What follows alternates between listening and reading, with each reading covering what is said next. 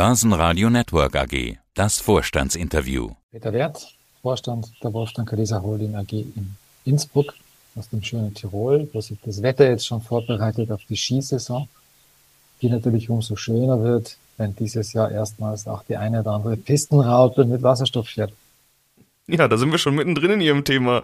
Wasserstoff LNG Zukunftsthemen sozusagen. Sie sind Spezialist für LNG Betankungsanlagen und auch für alles, was mit Wasserstofftanken zu tun hat. So haben wir es zumindest mal bei uns im Programm bezeichnet. Vor einiger Zeit war das noch ein Thema, das man vielleicht als interessantes Randthema wahrgenommen hat oder vielleicht nicht mal das. Inzwischen ist es das große Thema oder eines der ganz großen Themen. Herr Wert, ich nehme an, momentan kommen Sie aus den Anfragen und den Telefonaten kaum mehr raus, oder? Ist absolut richtig. Da hat unsere Marketingabteilung natürlich völlig übertrieben. Das hätte man auch gemütlicher angehen können. Aber nein, ist richtig. Ich kann mich erinnern, als wir 2019 im Januar das Börsenlisting vorbereitet hatten, habe ich so in der Unternehmensbeschreibung die drei Buchstaben LNG drin und da hat man mir gesagt, Herr Wert, bitte jetzt unsere drei Buchstaben raus. Kein Mensch weiß, was das bedeutet. Da sind wir jetzt drüber. Also LNG sollte klar sein, was das ist. Flüssiges, kryogenisch flüssiges Methan. Zumindest steht das jeden Tag in der Zeitung, vor allem in Deutschland, wo es noch keine Terminals gibt.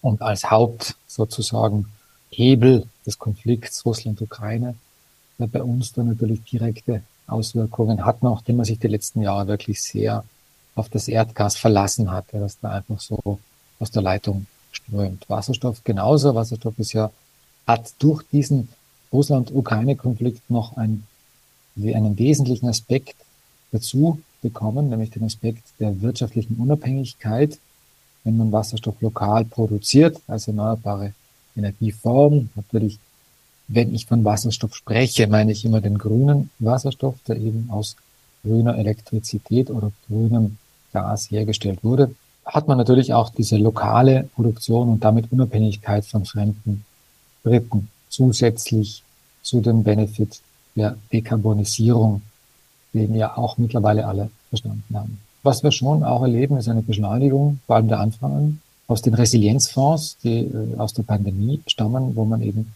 wirklich bewusst Gelder in Richtung Wasserstoff und LNG und Renewables, generell erneuerbare Energien äh, leitet. Wenn man genau, wir haben es mal auf einer Folie letztens dargestellt, wenn man genau sieht, wann die nationalen Wasserstoffstrategien, diese Hydrogen Roadmaps auch der EU-Staaten offiziell verabschiedet und publiziert wurden. Da waren fast 80 Prozent im Mitte des Jahres, Mitte, Ende des Jahres 2020. Das war schon nach den ersten Lockdowns. Also man hat da schon wirklich sehr, sehr schnell reagiert, muss man sagen. Und die Pläne aus der Schublade geholt und gesagt, gut, wir drücken jetzt einen Stempel drauf und wir setzen das jetzt um als Wirtschaftsförderung, die es hier brauchen wird, damit das Ganze in eine sinnvolle Richtung geht. Also das merken wir. Die Anfragen sind wirklich groß. Da können wir uns im Moment kaum wehren davor. Es geht bei Ihnen um Betankungsanlagen für LNG-Fahrzeuge. Jetzt kommt da natürlich erstmal die gleiche Diskussion auf, wie man sie vor ein paar Jahren bei E-Mobility gehört hat. Also, was ist zuerst da, das Huhn oder das Ei? So kommt mir das immer vor. Gibt es überhaupt genügend Fahrzeuge auf dem Markt, dass sich die Betankungsanlagen lohnen? Oder umgekehrt, schaffen sich Unternehmen solche Fahrzeuge an, wenn es gar nicht genug Tankmöglichkeiten gibt? Äh, was sagen Sie denn zu so einer Diskussion? Ja, das ist richtig, Henne und Ei oder das Omelett ist auch nicht lösbar, wenn nicht jemand diesen Kreis durchbricht und sagt, ich gehe jetzt in Vorleistung, weil meine Aufgabe ist es, für eine Infrastruktur und für die Zukunft des Landes zu sorgen, auch wenn sich das erst morgen auszahlen wird und noch nicht heute. Nennt sich auch Investition in die Zukunft. Ähm, kann man machen. Ich denke auch, dass Straßen, Tunnels, äh, Flughäfen, andere Infrastrukturthemen sich nicht sofort rentieren oder unter Umständen ewig Kosten verursachen, aber eben zur Entscheidung einer entsprechenden Infrastruktur vorzuhalten für ein Land Behörden und deswegen auch zur Aufgabe der Regierungen der Länder gehören. Und da haben wir in Europa es ein bisschen komplexer. Es gibt auch die EU, die ja auch noch dafür sorgt, dass da was passiert. Insofern richtig Henne-Ei-Problem ist da, aber man hat natürlich Schritte unternommen. Ich habe vorhin ja schon den, die Resilienzfonds zitiert. Es ist auch letzte Woche sehr prominent die European Hydrogen Bank gegründet worden und von Ursula von der Leyen mit drei Milliarden Euro ausgestattet worden. Also das wird jetzt nochmal eine Beschleunigung erwirkt. Man hat auch das Ziel in ausgedrückt ganz konkret in Megawattstunden Erzeugung von grünem Wasserstoff bis 2030 verdoppelt mit dem Geld dieser Europäischen Wasserstoffbank. So will man das Henne-Ei-Problem lösen, indem man einfach mal sagt, okay, wir bauen eine, ein Mindestmaß an benötigter Infrastruktur zur Betankung von Fahrzeugen mit Wasserstoff, damit dann auch der Private, der Unternehmer, der Frechter, der lokale Verkehrsbetreiber, öffentliche Personennahverkehr etc. das Thema der Betankung nicht mehr hat. Heute ist es richtig, hatten es in Nürnberg letzte Woche diskutiert, wenn man sich das Beispiel Tesla ansieht, die Elektrofahrzeuge auf den Markt gebracht haben und zuallererst mal das Thema Aufladen adressiert hatten, indem sie einfach Ladestationen gebaut haben. Und zwar sehr viele in sehr großer Zahl mit einer unglaublichen Vorleistung finanziell und jetzt immer noch daraus einen unschätzbaren Marktvorteil haben, weil der Tesla die einzige Marke ist, die ihnen einfach überall Betankungsmöglichkeiten auf Ladestationen in ausreichender Anzahl gibt, nämlich immer nur eine. Ähnlich könnte es bei Wasserstoff aussehen. Ansonsten hat halt heute jeder Kunde, der ein Wasserstofffahrzeug kauft, erstmal ein potenzielles Problem. Er muss sich um die Betankung selbst kümmern, was natürlich jetzt kein Vorteil ist.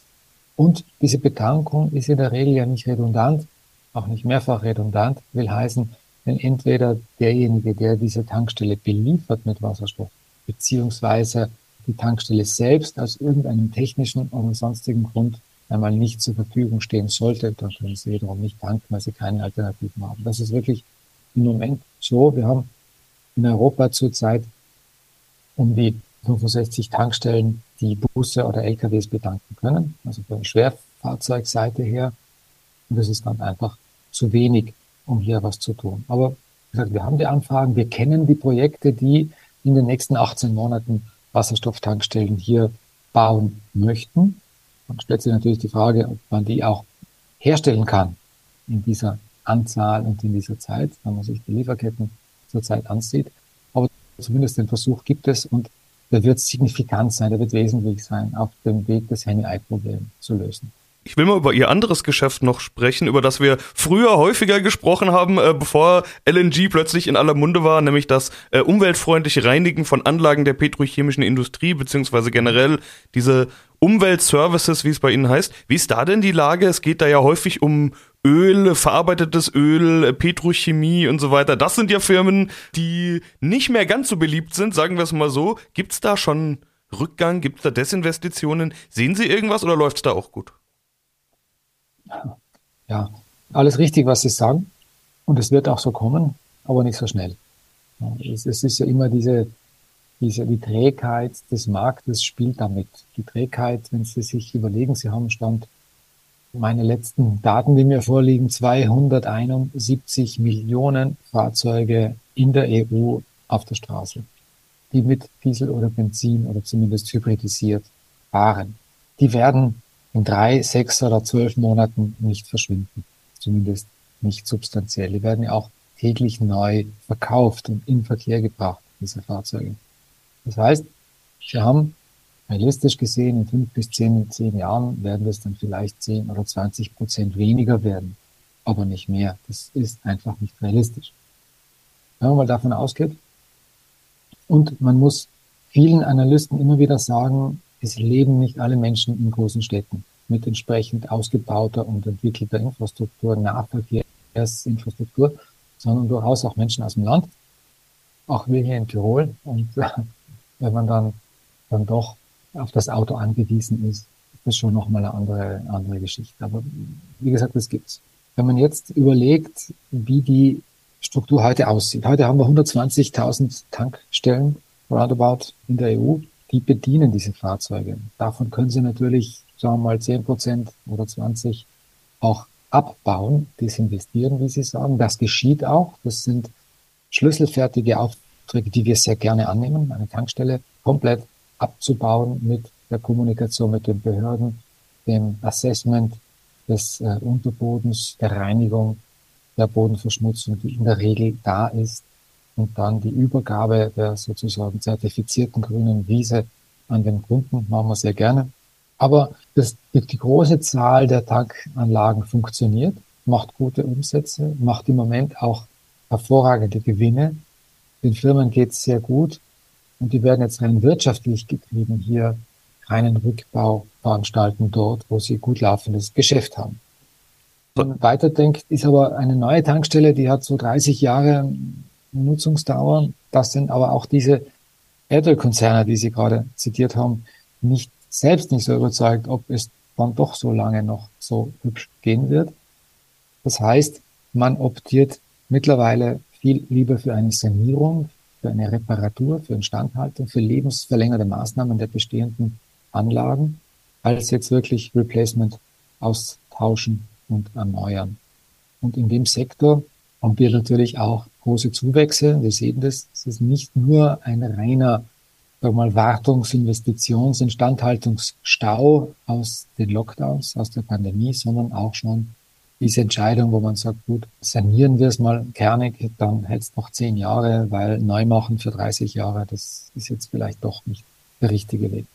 Ja, wollen wir das Ganze mal noch mit Zahlen untermauern? Es sind ja kürzlich Ihre Halbjahreszahlen erschienen. Da sehen wir Umsatz plus 43 Prozent auf 29 Millionen Euro. In der Pressemeldung lese ich von Aufholpotenzial und Aufholentwicklung. Da habe ich mich gefragt, sind diese 43 Prozent, also rasantes Wachstum, sind das Aufholeffekte oder woher kommt dieses deutliche Wachstum? Also kann man sowas in Zukunft auch erwarten oder ist das eine außergewöhnliche Zahl?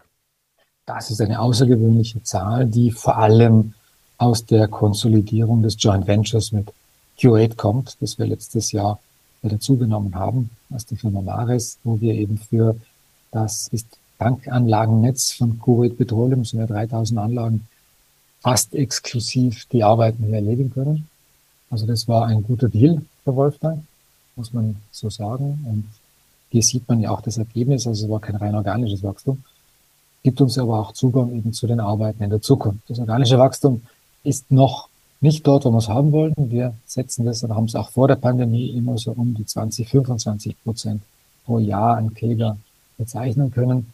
Da sind wir noch nicht, weil, wie gesagt, das Thema LNG ist ein bisschen langsam. Die Anlagen sind zwar da, der Gaspreis hat sich aber wesentlich erhöht, also Faktor 6 bis 10, je nachdem, mit welchem Datum rückwirkend man das dann vergleicht. Die neuen Investitionen, Thema Wasserstoff, Henne-Ei-Problem lösen, die sind da, die Gelder sind da, aber natürlich dauert es ein bisschen. Sie müssen Ausschreibungen spezifizieren, die gewinnen, sie müssen Förderanträge schreiben, die sie erhalten, sie müssen Lieferketten überwinden, Komponenten erhalten, sie müssen bauen, installieren und dann noch behördliche Genehmigungen erwirken für diese Anlagen, die sie da aufstellen. Das geht nicht in ein paar Wochen. Da reden wir von ein bis zwei Jahren. Das ist einfach die Eigenschaft dieses Marktes. Hat auch McKinsey letzte Woche sehr eindrucksvoll gezeigt mit, mit zwei großen Zahlen die sich genauso abbilden, wie es bei uns in den Auftrags- und, und Anfragebüchern aussieht. 240 Milliarden Direktinvestitionen in Wasserstoffinfrastruktur weltweit angekündigt und announced und 18 Millionen committed davon. Das heißt 8 Prozent oder sowas, die jetzt wirklich bestellt und im Bau sind. Also das ist so diese einfach das, das Zeichen der Zeit. Man will das machen. Man hat eine sehr hohe Investitionsbereitschaft und Kapazität, den Markt hier wachsen zu lassen, zu pushen, die Infrastruktur zu bauen. Aber es ist halt noch nicht passiert. Stand heute, 27. September. Da müssen wir auch wieder warten. Aber ist alles gut, es geht in die richtige Richtung. Dass es passiert, gibt es überhaupt keinen Zweifel. Wann es dann genau soweit sein wird, das werden wir dann sehen. Wenn es dann soweit ist, wie gesagt, ich gehe da von ein bis zwei Jahren aus und nicht von ein bis zwei Monaten. Ja, bedeutet aber auch, dass die großen Gewinne jetzt noch nicht auf sie einprasseln, um es mal so zu formulieren. Genau. Minus 0,6 Millionen Euro Vorsteuergewinn, also Verlust. Das ist besser als im Vorjahr, da waren es noch 2 Millionen Euro Verlust, aber eben doch Minus. Und dazu haben sie Folgendes geschrieben. Wir haben in der Zeit der Pandemie kein Fachpersonal abgebaut, um unsere hochqualifizierten Spezialisten zu halten. Das spiegelt sich zwar noch in unserer Profitabilität, war aber die richtige Entscheidung. Habe mich gefragt, ist das der Grund für das Minus? Das ist ein großer Grund für das Minus. Natürlich, da haben wir natürlich äh, die Effekte mitgezogen aus dem letzten Jahr. Anderer Grund für das Minus ist ganz einfach die stockenden LNG-Aufträge, wie schon gesagt. Und äh, der größte Grund für das Minus ist eigentlich ein sehr positiver und ein schöner Grund. Wir haben eine Anfrage Pipeline, die im Moment das zweieinhalbfache Konzern Jahresumsatzpotenzial hat. Und wenn Sie Anfragen haben, müssen Sie darauf antworten. Sie müssen Ingenieure hinschicken. Sie müssen Besuche machen. Sie müssen Berechnungen machen. Sie müssen konstruieren, designen, ein Angebot erstellen, berechnen und abgeben. Und dafür bekommen Sie nichts bezahlt. Das ist natürlich Vorleistung. Und wenn die Anfragen sehr viel werden, dann steigt auch entsprechend diese Arbeit und die ist nun mal in einer G&V auf der Kostenseite. Ist sozusagen Investition in die Zukunft, kann man aber als Investition nicht darstellen, weil man sie als Kosten einfach buchen muss. Fairerweise, rein unternehmerisch ist es eigentlich eine Investition in die Zukunft. Ich schreibe Angebote für Aufträge, die da kommen, aus den Anfragen, die ich habe, aber wie gesagt, diese Arbeit wird Ihnen nicht vergütet. Ja, dann will ich vielleicht mal noch den zweiten Teil des Zitats vorlesen. Ich habe ja nur die ersten zwei Sätze vorgelesen. Das Zitat geht eigentlich noch weiter. Nur ja. so können wir jetzt im anziehenden Marktumfeld aus unserem vollen Potenzial schöpfen. Und der Trend ja. zeigt klar nach oben. Okay, wir haben viele Herausforderungen. Sie haben auch von Verzögerungen gesprochen. Auf der anderen Seite haben Sie ja auch schon angedeutet, dass Sie eine Lösung für viele Probleme sein können, vor allen Dingen eben in der Energiekrise. Sie haben jetzt gesagt, es geht nicht um die nächsten paar Monate, es geht um die nächsten paar Jahre. Der Markt will natürlich trotzdem hören, wie geht's weiter bei Ihnen? Also was erwarten Sie für eine Entwicklung für die nächsten Monate?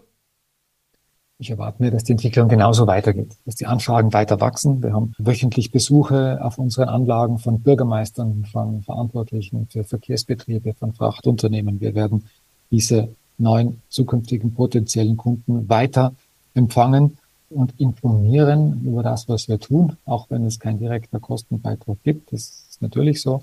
Das wird natürlich in Aufträgen münden. Ein bisschen was kann man ja schon sehen. Wir haben begonnen, das auch zu kommunizieren in der letzten äh, Corporate News der letzten Wochen, wo wirklich schöne Auftragseingänge da waren, auch an prominenten Stellen, zum Beispiel Kanarischen Inseln, wo wir jetzt Wasserstoffproduktion und Tankstelle bauen dürfen. Nur zum, zum Beispiel oder die Postbus-Tankstelle in Österreich, die jetzt gerade montiert wird, auch mal zu Hause was zu machen. Das beginnt jetzt und den Beginn sehen wir und genau in dem Trend wird es weitergehen. Die Firma wird wachsen, die wird aus diesem Henne-Ei-Problem der Lösung natürlich profitieren und auch die Sanierung wird weitergehen, die Bodensanierung wird nicht abwärts gehen, sondern ich bin eigentlich sehr, sehr zufrieden, muss ich sagen, und, und sehr entspannt mit der Segmentierung des Unternehmens, die wir vorgenommen haben, die da wirklich sehr resilient und sehr robust arbeitet. Und das war wirklich die richtige Entscheidung hier nicht Hals über Kopf Personal abzubauen, sondern erstmal Ruhe zu bewahren und zu sehen, wo können wir wirklich in die Zukunft hingehen. Und das kann man, denke ich, auch erklären. Und dafür ist der Unternehmer ja da, diese Entscheidung zu treffen. Auch wenn vielleicht nicht alle dann damit einverstanden sind, aber irgendeiner muss es dann doch dann entscheiden. Ja, und wie es weitergeht, das wollen wir natürlich weiter verfolgen. Herr Wertzow, erstmal vielen Dank für diese Einblicke und viel Erfolg für die nächsten Wochen und Monate. Danke Ihnen. Börsenradio Network AG das Vorstandsinterview. Hat Ihnen dieser Podcast der Wiener Börse gefallen? Dann lassen Sie es uns doch wissen und bewerten Sie unseren Podcast mit vollen fünf Sternen. Vielen Dank und bis zum nächsten Podcast. Alles rund um Börse.